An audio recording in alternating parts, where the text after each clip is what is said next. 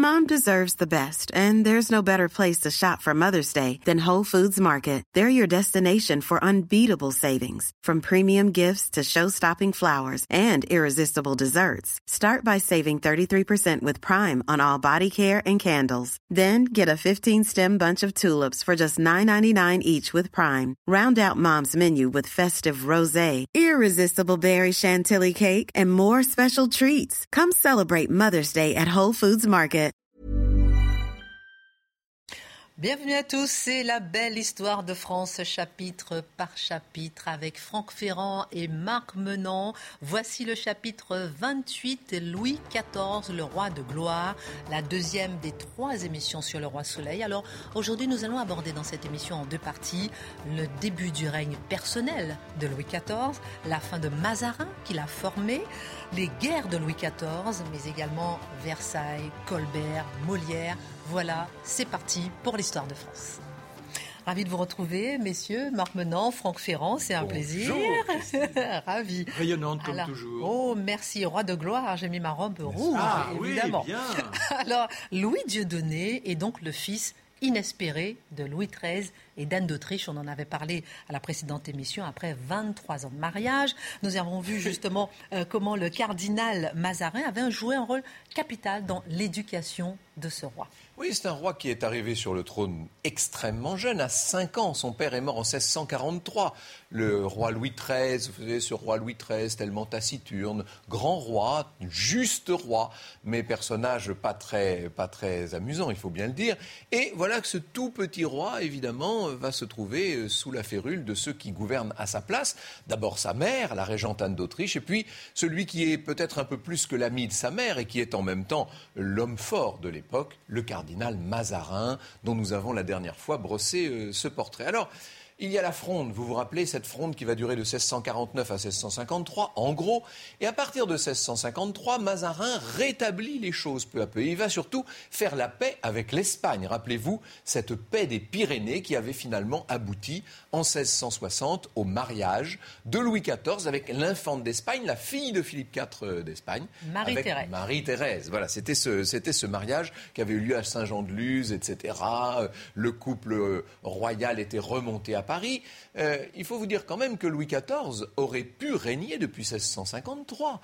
Il aurait pu au moins régner depuis sa majorité. Or, il va laisser son, son parrain, il va laisser Mazarin gouverner à sa place pendant tout le temps de la vie de Mazarin. Et on se dit que ce roi qui, par ailleurs, porte beau, qui est visiblement intelligent, qui a de grandes idées, ce roi qui pourrait être un grand roi, eh bien, il risque bien de passer à côté de son règne. Sauf que, lorsque vient à mourir Mazarin. Nous sommes en mars 1661. Ça, c'est une date essentielle.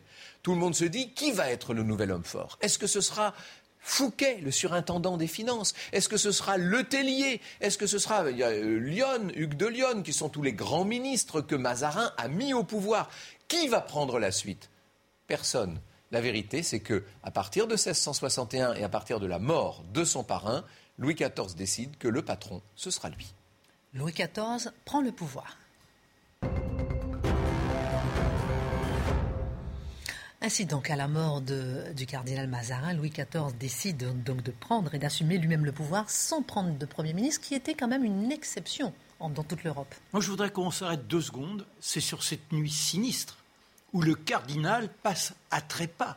On est à Vincennes. Et nous avons le jeune roi qui est là qui fait antichambre sur un tout petit lit, comme s'il était Jean de maison. Et il attend, il est bouleversé, toutes ces images qui lui reviennent, il doit tant à cet homme qui a veillé sur lui, qui lui a inculqué les plus beaux préceptes et principes. Et là, il sait qu'il va prendre le pouvoir. Oh Il en rêvait depuis longtemps d'une certaine façon. Car, comme le disait Franck, il donne l'illusion d'être passif. Mais en réalité, s'il n'avait pas ce formidable amour pour le cardinal, d'ores et déjà, il serait sur le trône en train d'apposer son pouvoir. D'ailleurs, de temps en temps, la reine Anne d'Autriche l'entend murmurer Quand je serai roi, quand j'aurai le pouvoir Mais là, c'est donc le chagrin qui le submerge. Et quand au petit matin, on lui annonce la sinistre nouvelle, il s'effondre en larmes, gagne le lit où le défunt est allongé, et de nouveau, il est submergé. Il reste là longuement, comme s'il y avait une sorte d'incubation, d'accepter que le passé se referme. Il sort magistral. Il a une démarche incroyable. C'est un danseur. Il a cette classe époustouflante qui le distingue des autres. Et immédiatement, il convoque qui? Eh bien, deux des ministres que Franck a cités, Letellier et Lyon. Venez, messieurs. Et les voilà en conseil restreint. Ça ne s'est jamais fait depuis des années. Et que leur dit-il? Eh bien, apparemment, déjà, ils comprennent que le pouvoir, ce sera lui. Mais là, il n'en dit pas plus. En revanche, une femme est déjà humiliée, c'est la reine-mère. Car quand elle a vu son fils convoquer le tellier et Lyon, elle se dit bah, c'est un conseil, je vais m'y rendre, ainsi que tous ceux qui habituellement participaient au débat. Et non, la porte est fermée. Et là, elle dit Ah, je savais bien que ce serait un, que ce serait un, un ingrat qu'il voudrait jouer le capable. Eh bien oui, le capable, c'est magnifique. Elle pleure, elle l'a tellement aimé, elle a tellement donné pour lui, mais lui, c'est réciproque. En revanche, il a compris que le destin d'un roi n'était pas d'être dans les jupes de sa maman et qu'il lui fallait donc s'imposer l'après-midi eh bien là, il convoque un troisième personnage, celui qui n'était pas présent à cette première réunion, le surintendant Fouquet. Fouquet qui doit tout à Mazarin. C'est un personnage resplendissant, Fouquet. Il a tous les charmes. Il se laisse emporter par les fêtes de l'esprit qui se multiplient ici et là. Il est un grand mécène, s'occupe de La Fontaine, s'occupe de Molière, s'occupe de tous ceux qui sont capables de montrer que la France possède les plus grands intellectuels.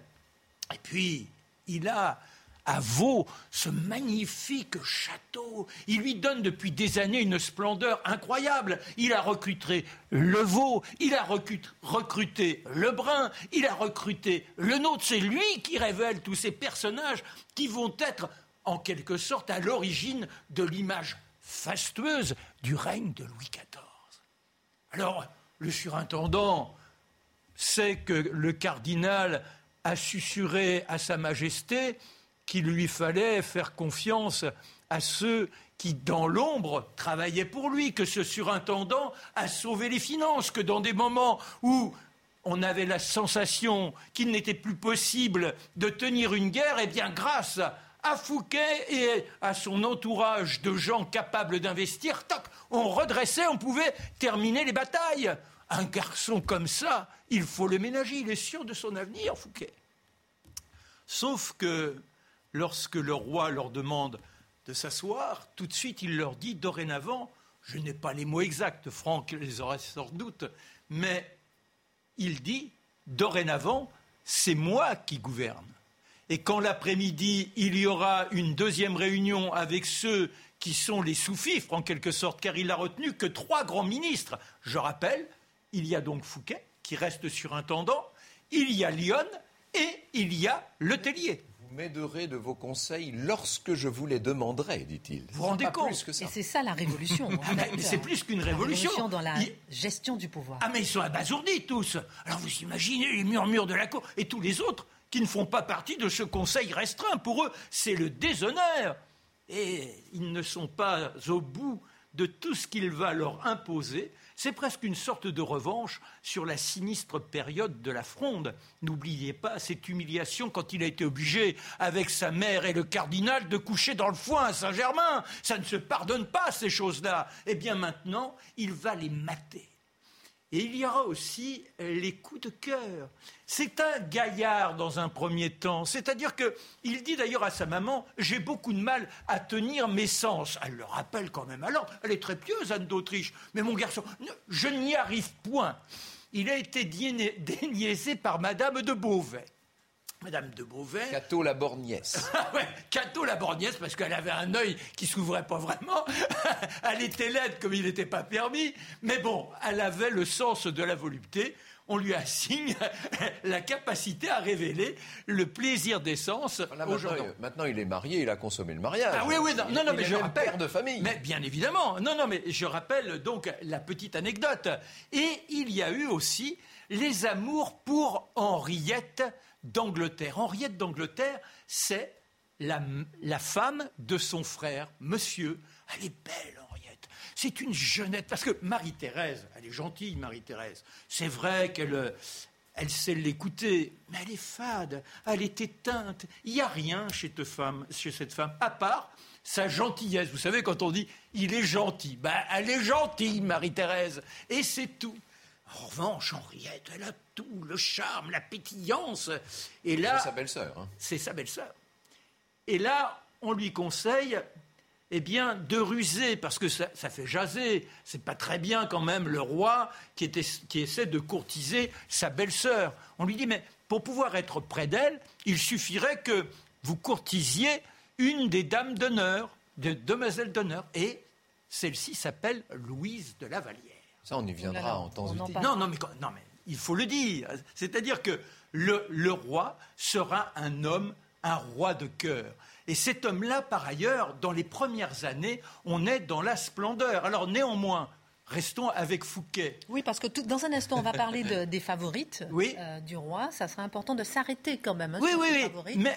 Et, euh, mais, et là, justement, euh, où, en est-on avec, avec eh ben, justement ces trois ministres Oui, trois ministres. On est à la fête pour l'instant. On est à la fête. Mais, mais, non, mais déjà, parce que ça, faut pas oublier, c'est un artiste dans l'âme, grand danseur.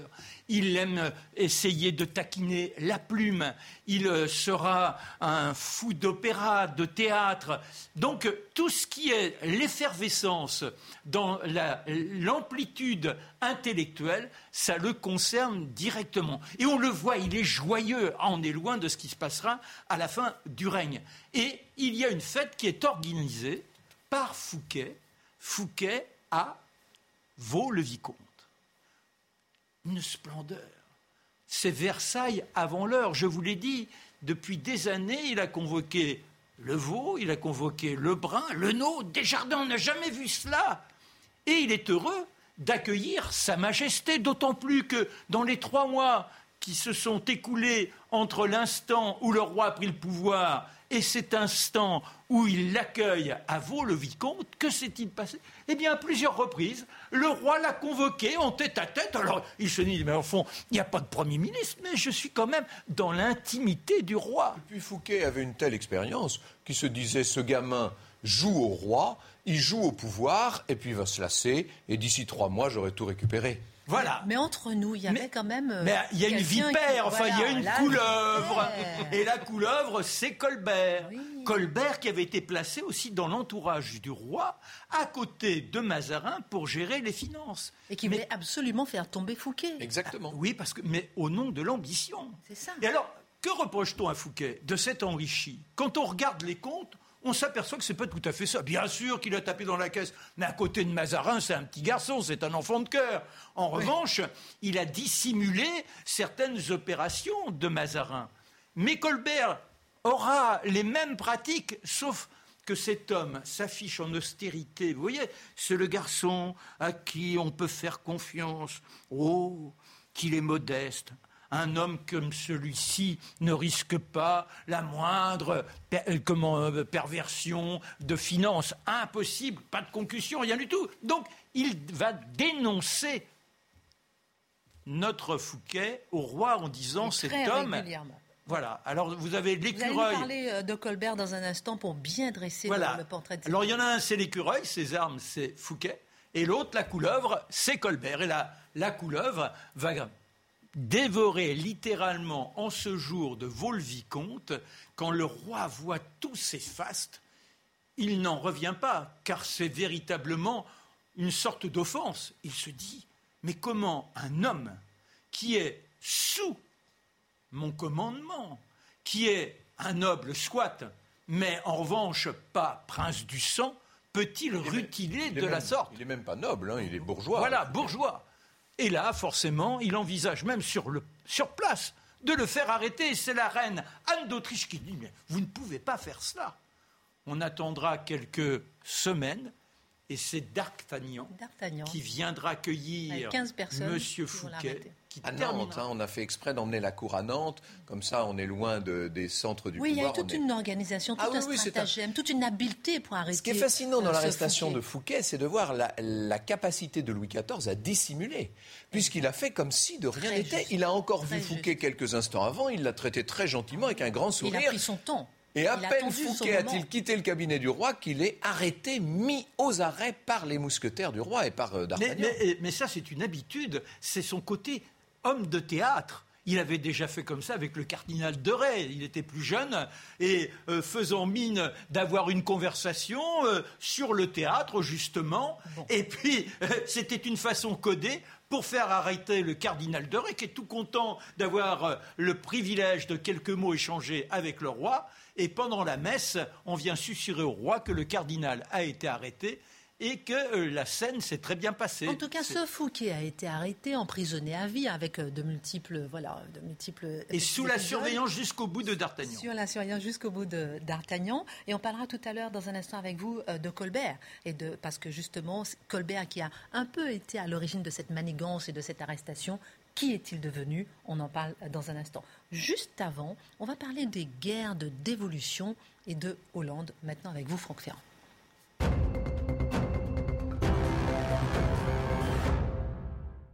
Que Louis XIV, il devient roi. Il organise son pouvoir et là, il va envahir la Franche-Comté, la Flandre d'abord, la Franche-Comté ensuite. Ainsi commence la guerre de dévolution. Qu'est-ce que c'est que ça? Alors, je vais vous expliquer d'où vient ce mot euh, d'évolution. Il faut bien comprendre qu'il y a plusieurs euh, phases dans le long règne de Louis XIV. Vous savez, il y a, euh, il y a des, on pourrait dire qu'il y a des actes comme dans une grande pièce de théâtre, d'une certaine manière, et que 1661, c'est le début du pouvoir personnel, et il va y avoir un règne qui est le règne de gloire, le règne de grandeur, jusqu'à 1683. Eh bien, il se trouve que, et ça c'est un hasard, Fouquet, qui a été condamné à la détention perpétuel. Au départ, il avait été condamné par le, Parlement de Paris à l'exil. Mais Louis XIV, c'est un cas unique dans l'histoire du royaume, a aggravé la peine. Il l'a commué en détention perpétuelle dans la forteresse de Pignerol. C'est un endroit terrible où Fouquet finira par mourir en 1683. On aura tout à l'heure l'occasion de revenir sur cette date importante de, de 1683. Alors, est-ce qu'à chaque roi, justement, ces guerres pour un La gloire, la gloire, la gloire. Louis XIV est affamé de gloire. En 1600, quand on dit la gloire, ce n'est pas la gloriole, ce n'est pas la vanité comme auront voulu le dire certains, et notamment notre grand historien Michelet a fait de Louis XIV un vaniteux par essence. Non, je ne crois pas. Euh, sans doute François Ier était-il assez vaniteux, j'ai eu l'occasion de le dire ici même, mais Louis XIV, non, c'est la gloire au grand sens du mot, c'est-à-dire la grandeur, la force, euh, la, puissance au sens, euh, au sens propre, et non pas pour lui, mais pour son royaume, pour la France, bien entendu. L'incarnation du royaume, c'est ça. C'est ça. Il, a été élevé comme ça. Il a été élevé dans cette idée, et surtout, il s'est, il forgé cette idée. C'est magnifique d'ailleurs. Et alors, il se trouve qu'en 1661, non seulement Mazarin meurt, il devient euh, le, maître, mais en plus, euh, d'ailleurs, c'est comme ça qu'on l'appelle, on dit souvent le maître au lieu de dire le roi. Hein. Et euh, en plus, en 1661, il devient père d'un dauphin, puisque ça y est, notre chère Marie-Thérèse a fini par, après bien des déboires, a fini par mettre au monde cette enfant. Il avait combien d'enfants à côté déjà ben, Alors, il y a eu des enfants naturels, mais la reine n'aura eu que cet enfant. Vous savez, c'est assez terrible ça. Et donc, euh, le, dauphin, euh, ce qu'on va appeler le grand dauphin, euh, il faut commencer à lui préparer la suite. Et c'est comme ça que le roi va écrire ses mémoires. Alors quand je dis qu'il les écrit, il les dicte ses mémoires en vérité à son secrétaire qui s'appelle Toussaint Rose. Et il va dicter des textes absolument magnifiques qui s'appellent Mémoires pour l'instruction du dauphin et qui nous permettent de savoir comment Louis XIV a organisé ces années-là. Et c'est vrai qu'en 1665 meurt son oncle, le roi d'Espagne, Philippe IV, le frère d'Anne d'Autriche, et à partir de ce moment-là, c'est Charles II qui est l'enfant d'un second lit du roi d'Espagne, qui devient roi d'Espagne à son tour. Sauf que Marie-Thérèse, l'épouse de Louis XIV, elle est d'un premier lit, et qu'il y a dans le Brabant une vieille coutume, dans ces Flandres qui sont espagnoles, une coutume qu'on appelle la dévolution, et qui parle de part réservataire pour les enfants du premier lit, c'est-à-dire, en l'occurrence, par alliance pour le roi de France. Et Louis XIV va faire valoir ses droits sur un certain nombre de places fortes en Flandre. C'est ce qui va lancer cette guerre guerre, j'allais dire magnifique, presque une promenade de santé. Vous imaginez quand vous êtes la première puissance d'Europe avec une armée extraordinaire avec des capitaines inouïs, Turenne, Condé. Louis XIV, là-dedans, n'a finalement qu'à entrer en triomphateur dans toutes les villes dont, euh, dont les portes s'ouvrent devant il lui. Il vient avec sa cour et ses dames. c'est pratiquement un spectacle. Quel carrosse, les dames qui sont là. Allez, c'est une, mise en scène. il, savait qu'il gagnerait. Et cette guerre, évidemment, elle est largement gagnée. Elle va donner, euh, elle va donner lieu à une paix qui s'appelle la paix d'Aix-la-Chapelle. Euh, cette paix d'Aix-la-Chapelle hein, dit que, certes, le roi rétrocède la Franche-Comté qu'il venait d'envahir, il la rétrocède à l'Espagne, il garde, c'est très important, le Roussillon, et il va acquérir une nouvelle province, enfin en tout cas les trois quarts d'une nouvelle province, c'est l'Artois, plus un certain nombre de places flamandes. Ça y est, on est en train de constituer ce qu'on appellera le précaré, l'expression est de Vauban, vous savez, cette espèce de rationalisation du territoire. Vous vous rappelez, Christine, il y a bien longtemps, vous nous disiez, mais alors quand est-ce qu'on pourra parler de France, de France, de France? Bon, eh bien ça fait déjà longtemps qu'on parle de France, ça fait pas mal de siècles qu'on parle de France, mais jusqu'ici c'était une France dont les frontières étaient quand même très bizarres, avec des des euh, comment dit-on des euh, des des trous à l'intérieur. Oui, oui, enfin, je, cherche des enclaves, voilà, des enclaves extérieures, des enclaves intérieures, tout ça. Louis XIV va faire des grandes frontières bien nettes. Il va faire son hexagone, son précaré, comme disait Vauban, et L'appétit venant en mangeant, après cette paix d'Aix-la-Chapelle en 1668, quatre ans plus tard, il se lance à l'assaut, cette fois de la Hollande. Alors là, ça, c'est là que, vous savez ce qu'on appelle l'ubris en histoire, quand vous êtes trop sûr de vous et que vous allez trop loin. Peut-être que c'est la première grande erreur de Louis XIV. Pourquoi il attaque la Hollande? Il attaque la Hollande d'abord parce que ce sont ce qu'on appelle les provinces unies qui sont protestantes. Lui, n'oubliez pas, est le roi très catholique, enfin très chrétien comme on disait, mais il est catholique. Euh, il attaque les, provinces unies parce que c'est un véritable repère de républicains, de gens qui s'opposent à sa couronne. Euh, tous il s'était opposé d'ailleurs euh, à, sa, guerre avec l'Espagne. Exactement, et vous savez que tous les, toutes les éditions clandestines d'ouvrages qu'on n'a pas le droit de publier en France sont, sont faites à Amsterdam. Bon. Et puis surtout, surtout, disons, disons les choses, ces provinces unies, cette Hollande, elle est extrêmement riche. Elle est la grande puissance financière de l'époque qui est en train d'acquérir avec la Compagnie des Indes un empire colonial colossal. Et ça, ça fait de l'ombre à Louis XIV, qui donc va commencer par une campagne triomphale dans les provinces unies. Oui, mais sauf que là, il avait oublié une petite chose, c'est que nous sommes sous le niveau de la mer et que si l'on ouvre les vannes en Hollande, eh bien, on noie le paysage. Et c'est ce qui va se passer. Les Hollandais vont se saborder, si je puis dire, vont noyer au sens propre les armées, euh, les armées françaises. Ça n'empêche pas Louis XIV de remporter quelques grandes victoires. Notamment, il, remporte le siège de Maastricht, à l'occasion duquel va mourir d'Artagnan, dont nous parlions tout à l'heure, le vrai d'Artagnan, pas celui d'Alexandre Dumas, bien entendu. Il y a une véritable révolte, pour pas dire une révolution en Hollande qui va, euh, chasser l'oligarchie au pouvoir au profit du prince d'Orange, Guillaume d'Orange, qui bientôt deviendra roi d'Angleterre. Et ça, c'est le problème. C'est que maintenant, ça y est, l'Angleterre euh, a quitté l'Alliance française. On s'est battu un peu sur les mers aux côtés des Anglais contre les Hollandais, mais bientôt, les Anglais, euh, Charles II va être obligé de faire machine arrière.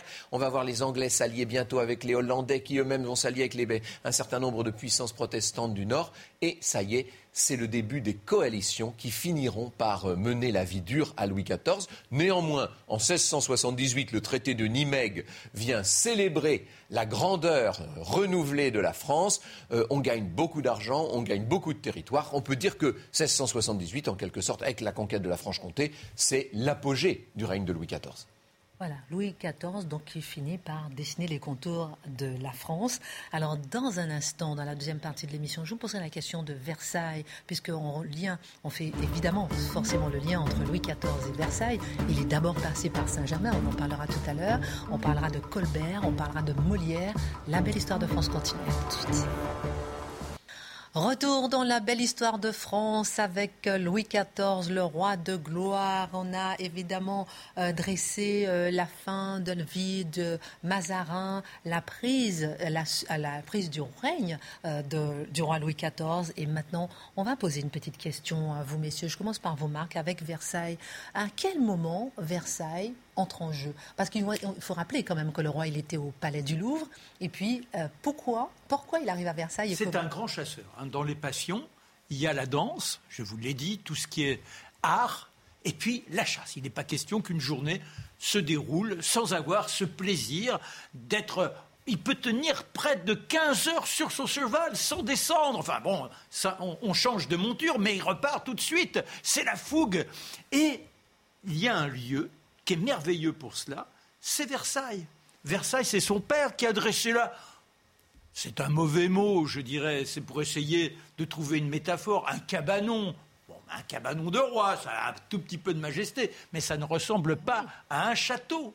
Mais il adore ça. Peut-être de par cet amour qu'il avait pour son père, et puis surtout cette capacité à se trouver dans une sorte de nature luxuriante, même si c'est un lieu particulièrement désagréable. Il y a des marécages partout, les moustiques, etc. Mais, je vous dis, il en a peut-être assez de coucher sur euh, de mauvais lits, alors il commence à faire façonner le lieu pour que ça devienne agréable, et très rapidement, eh bien, il va en faire un nid d'amour. Oui, c'est Philibert le Roi qui, le premier, avait euh, bâti le tout premier Versailles. Et puis, très vite, un très grand architecte. Alors là, il faut dire un mot de ce Louis Levaux, personnage incroyable, qui à lui seul incarne la notion de grand siècle. On aura l'occasion de parler plus tard de grand siècle, mais euh, Louis Levaux a fait de ce petit château de Versailles un véritable bijou.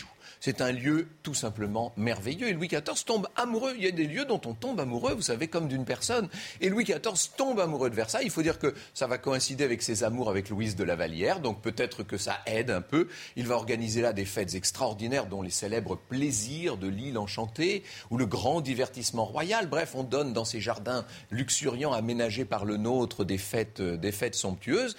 Et Versailles va devenir la résidence secondaire de Louis XIV, l'endroit où l'on vient passer si vous me passez l'expression et l'anachronisme, où l'on vient passer les week-ends, vous voyez, où l'on est heureux, un peu loin de, Paris et loin de la cour. Alors, dans un premier temps, jusqu'en 1661, la cour est à Paris, au Louvre. Mais dès 1661, avec la prise de pouvoir personnel qui a lieu, elle, à Vincennes, puisque le cardinal de Mazarin est mort à Vincennes, eh bien, dès 1661, Louis XIV emmène la cour loin de ce Paris qu'il n'aime pas, qui est, une capitale dangereuse à ses yeux, qui le lui a effectivement euh, fait savoir lorsqu'il était enfant. Et il emmène la cour non pas à Versailles, mais à Saint-Germain. C'est important de souligner cet aspect, parce qu'on a toujours l'image de Louis XIV à Versailles. Et on s'imagine que Versailles est né en même temps que Louis XIV. Mais non, il va falloir des années, il va falloir des décennies pour construire Versailles. Et pendant ce temps-là, Louis XIV et la cour vivent à Saint-Germain-en-Laye, dans le château vieux et le château neuf de Saint-Germain-en-Laye. Alors le château neuf n'existe plus aujourd'hui. Le château vieux, vous pouvez toujours le visiter. C'est le château qui abrite aujourd'hui le musée des Antiquités nationales. Ça, c'est Saint-Germain. C'est le lieu de la cour. Cette jeune cour de Louis XIV dont nous parlons, elle n'est pas à Versailles, elle est à Saint-Germain en vérité. Très intéressant. Dans un instant, vous allez nous parler des favorites du roi Soleil. Juste avant, on va revenir sur Colbert, de Colbert à Louvois.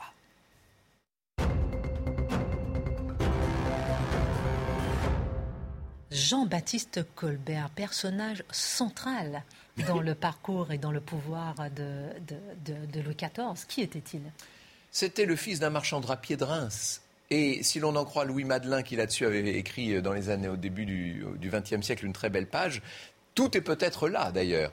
On, ne, fait pas ses comptes et sa caisse impunément tous les soirs pendant plusieurs générations, dit Louis Madelin. Et c'est vrai, euh, on peut dire de Colbert qu'il est l'homme qui fait les comptes et la caisse tous les soirs. Euh, extrêmement rigoureux, toujours habillé de noir, alors somptueusement habillé certes, mais de noir, avec de grands cols de dentelle. Vous voyez, c'est, un homme, euh, c'était Madame de Sévigné qui l'appelait le Nord. Vous voyez, le ministre bourru, disait-elle. C'est vrai qu'il n'était pas, on va dire qu'il est, c'était exactement le contraire de son ennemi Fouquet, dont il avait obtenu la tête, du reste.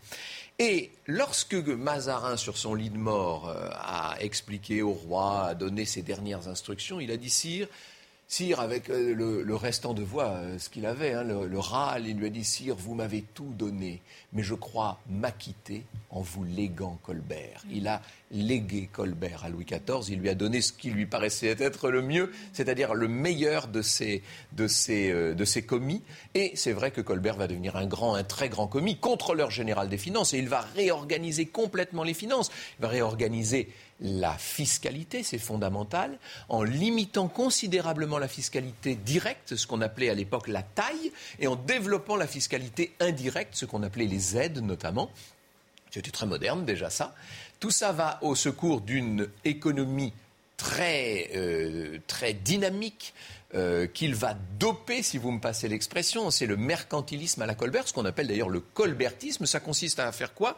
À euh, récupérer le plus possible de savoir-faire pour fabriquer pour, euh, à travers toutes les manufactures que va créer Colbert, fabriquer des produits manufacturés qu'on va ensuite vendre à l'étranger. On achète les matières premières le moins cher possible à l'étranger et on leur revend les produits euh, finis le plus cher possible. Et on garde la différence, bien le entendu. Le protectionniste.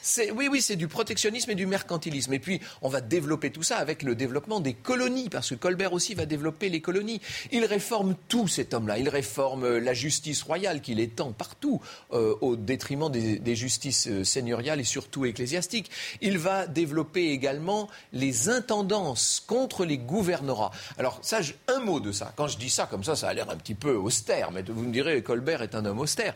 Mais comprenez de quoi il s'agit il y avait des gouverneurs de province qui étaient de grands seigneurs, souvent de très vieille noblesse, qui pouvaient, par certains aspects, s'affranchir de la tutelle royale. Eh bien, Colbert n'en veut pas de ces gouverneurs. Il leur enlève, les, qui étaient un peu les préfets de l'époque, si vous voulez, il leur enlève l'essentiel de leur pouvoir. Mais en revanche, il donne le pouvoir à des petits commis qui sont eux qui doivent tout au roi et à la monarchie, qu'on appelle les intendants. Et vous allez avoir des intendants dans tous les registres, des intendants de finances, des intendants de justice, des intendants dans tous les domaines. Euh, Colbert est l'homme qui va créer les grands codes.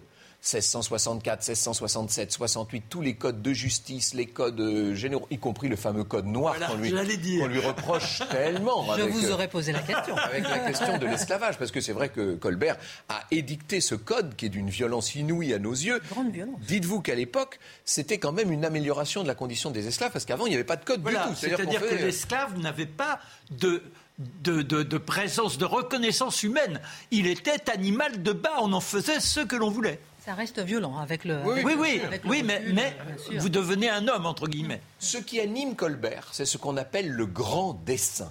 Le grand dessin, c'est la restructuration en profondeur d'un royaume qui doit devenir rationnel. N'oubliez pas que Descartes est passé par là. N'oubliez pas qu'on est dans une transformation complète de la psychologie à l'époque. Et l'on veut des choses euh, rectiligne, droite, juste, organisée, rationnelle, équilibrée. Bref, euh, il est tout ça, Colbert. Et euh, ça va durer dix ans, de 1661 à 71. Et puis en 71, il y a cette dispute terrible avec Louis XIV euh, pour des raisons idiotes, parce que Louis XIV a donné euh, la gestion des troupes de marine à, Louvois avant de partir euh, pour la, pour la guerre. Hein. donc on est, c'est la fameuse guerre de Hollande. Et à cette occasion-là, Colbert lui fait une crise, lui fait une scène, et Louis XIV sur le coup ne dit rien, parce qu'il ne, il ne réagit jamais à chaud. Vous savez, quand on arrivait, quand on venait faire une requête ou un placet au roi, il ne disait jamais oui ou non, il disait nous verrons. Et c'est un homme très, très, très, très. il ne manque, il ne perd jamais son sang-froid. Sauf que euh, arrivé à Fontainebleau, il écrit, à, à, Colbert une lettre incendiaire en lui disant plus jamais vous ne me parlerez sur ce ton et plus jamais vous ne vous permettrez ce que vous venez de faire.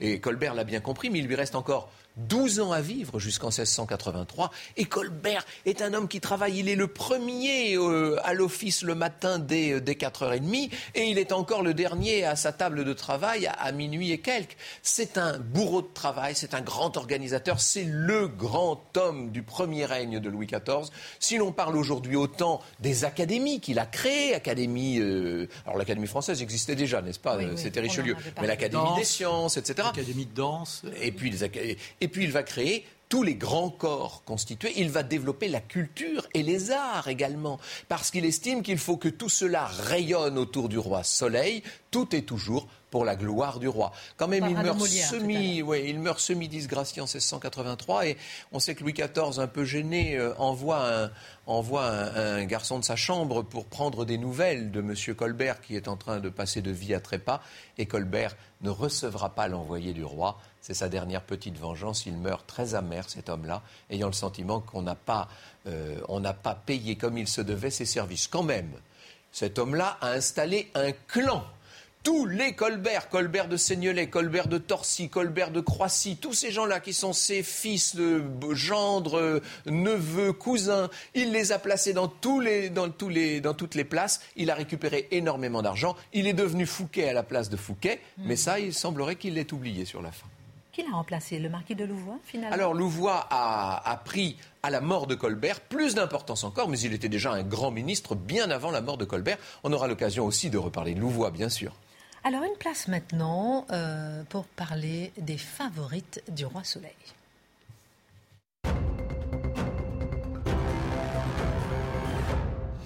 Alors, il y a le roi, il y a l'épouse, un mariage toujours stratégique, et les maîtresses, notamment deux favorites. Oui, alors je l'ai cité tout à l'heure, Louise de la Vallière.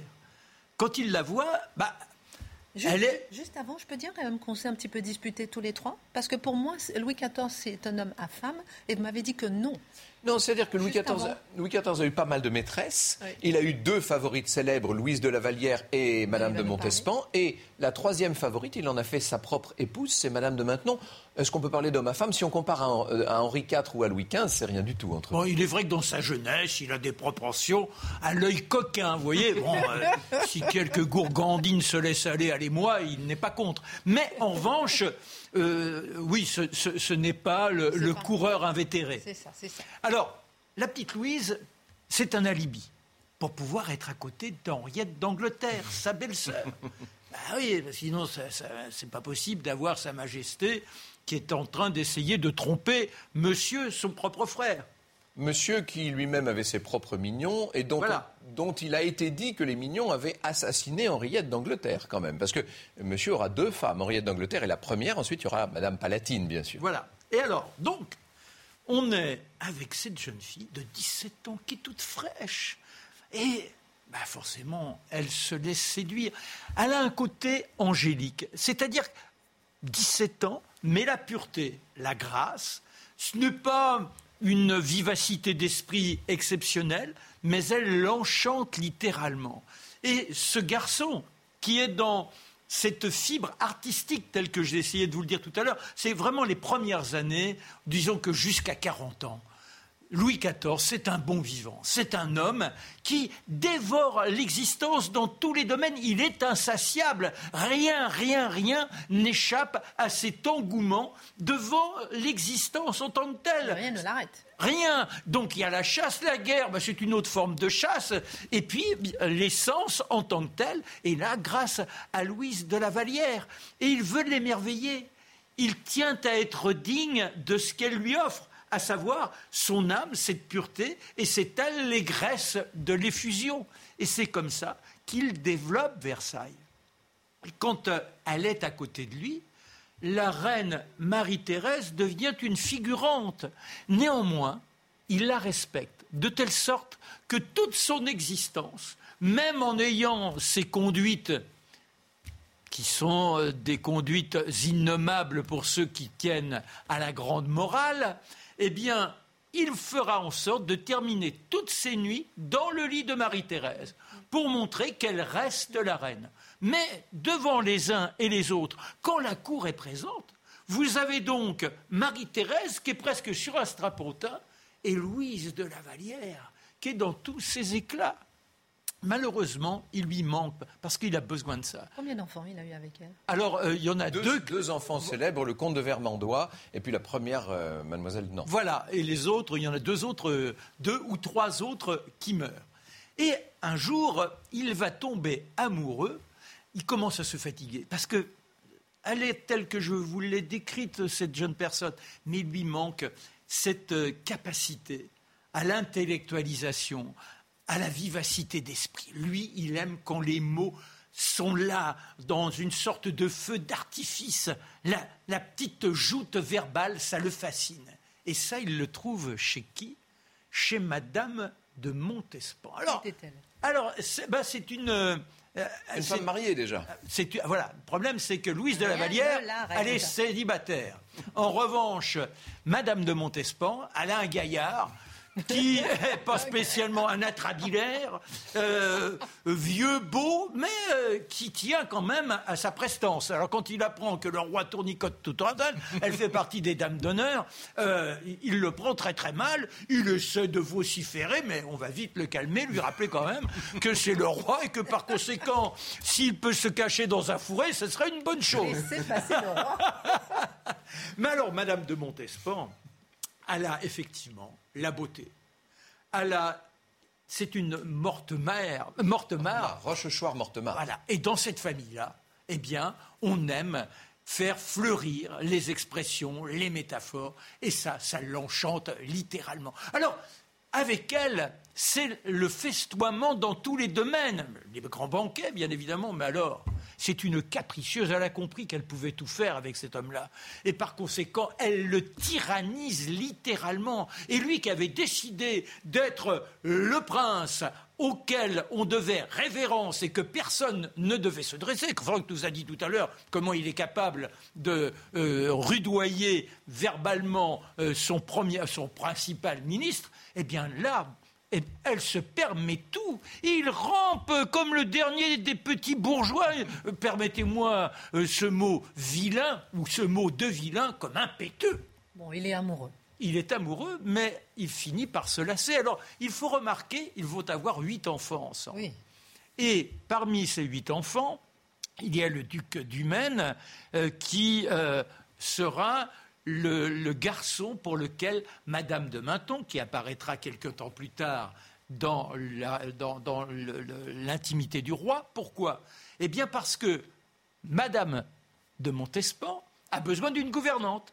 Elle confie à Madame de Maintenon qu'elle a rencontré dans les salons. il faut quelqu'un qui élève discrètement. Discrètement, voilà, parce que parce qu'elle est elle est mariée. C'est-à-dire qu'à la fin, Louise de Lavallière, elle, elle, pouvait apparaître comme ça, mais avant que la Montespan soit dans la même situation, il faut d'abord être dans une sorte de, clandestinité. Monsieur, monsieur de Montespan, il faisait quoi avec les enfants du roi? Ben non, monsieur de Montespan, je vous l'ai dit, on l'a mis dans un fourré, on lui a demandé de gagner sa campagne. voilà. Il a fait mettre des bois de serre à son carrosse parce qu'il pour montrer les cornes. Voilà, pour montrer les cornes.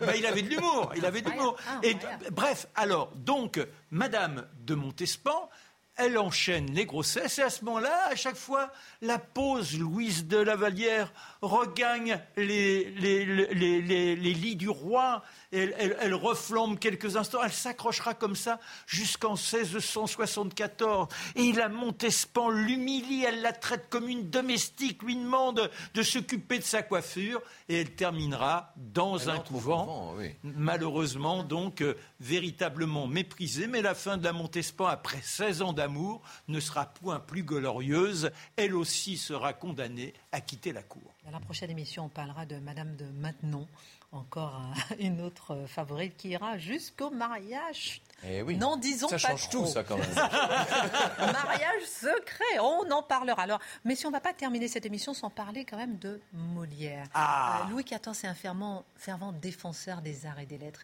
Que représentait Molière en quelques mots, pour, sous le règne de Louis XIV. Est-ce que vous êtes, euh, est-ce que vous êtes consciente que vous vivez dangereusement, Christine, en me posant cette question à moi, puisque je fais partie de ceux, vous savez, qui essaient de démontrer depuis de nombreuses années que Molière était un grand homme de théâtre, que c'était un metteur en scène, un directeur de troupe hors du commun, que c'était qu'il avait le, le, sens même du théâtre au plus haut point, mais qu'il n'était pas un auteur de théâtre. Je pense qu'il s'est fait aider pour écrire les pièces. Bon.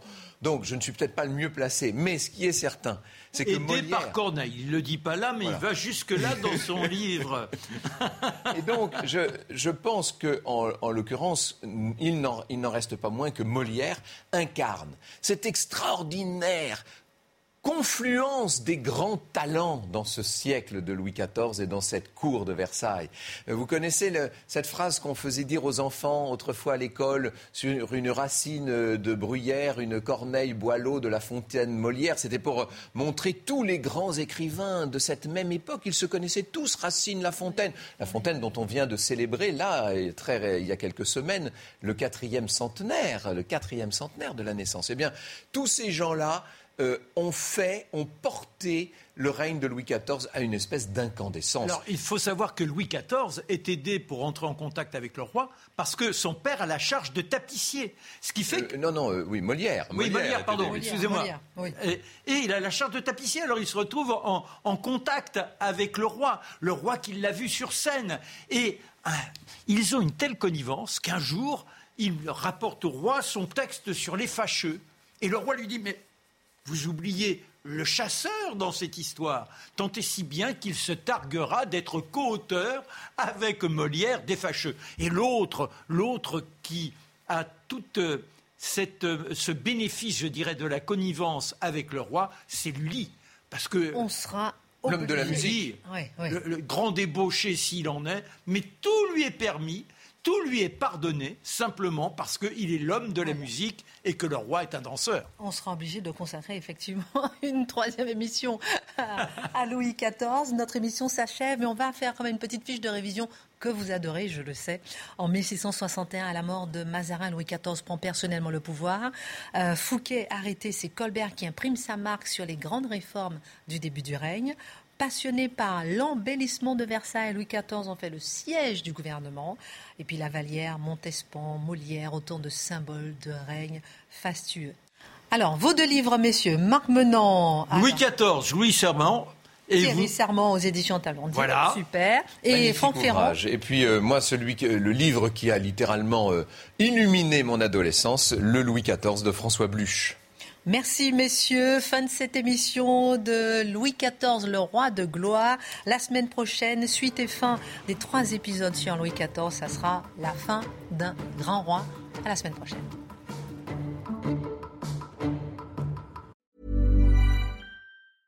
Even when we're on a budget, we still deserve nice things.